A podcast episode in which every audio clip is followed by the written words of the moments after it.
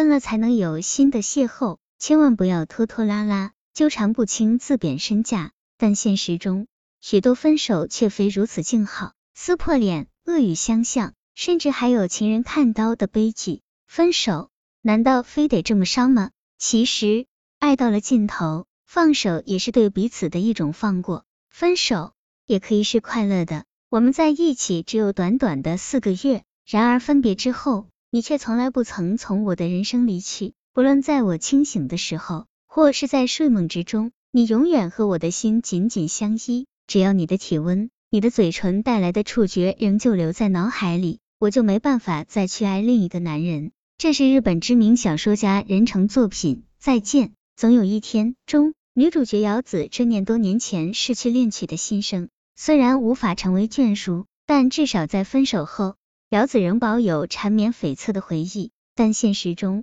许多分手却非如此静好，撕破脸，恶语相向，甚至还有情人看刀的悲剧。分手难道非得这么伤？中国人喜欢说劝和不劝离，认为分手一定是负面的。长期观察台日两性文化，著有《大分手》的作家刘莲指出，但也有勾老话舍的。要失去才能得到新的，勉强维持一段关系对双方都是不健康。他表示，日本人比较能坦然面对情感倦怠期，对分手也不会羞于启齿。其实分手和相爱一样重要，如果更了解分手，双方都会好过很多，也比较不会出现分手暴力。除了少数恶意欺骗的动机，大部分人恋爱时都希望有个好结果，激情当下只要相处，过了之后。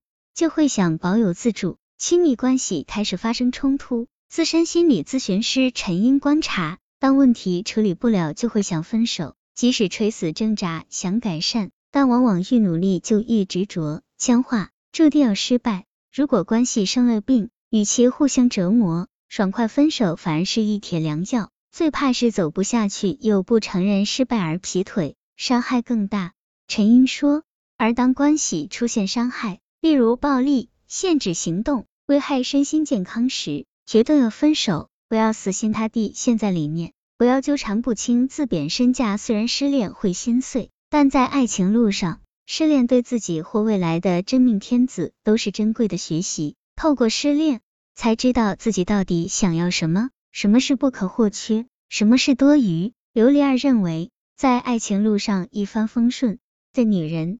往往无法理解别人的苦楚，但失恋过的女人会更懂得体贴、包容别人，珍惜得来不易的缘分，不会随便挥霍感情。她形容失恋就像瘦身，能让女人变得更有魅力，思想更凹凸有致，更有女人味。当然，失恋真的很心酸，尤其被抛弃的人，往往会怀疑过去的相爱是假的，或甘愿，甚至想报复。如果因为分手否定两个人的过去，也等于毁掉自己的一段人生，是很划不来的。琉璃儿分析，就算是对方变心，反而要庆幸自己想爱的时候有爱到，拥有过相爱的事实。很多时候，你想爱一个人，对方是一点点也不愿意接受的。分手其实是一个分扫，你并没有因此失去前面的感情。他比喻，分了才能有新的邂逅，千万不要拖拖拉拉，纠缠不清，自贬身价。要赶快觉悟，缘分已尽，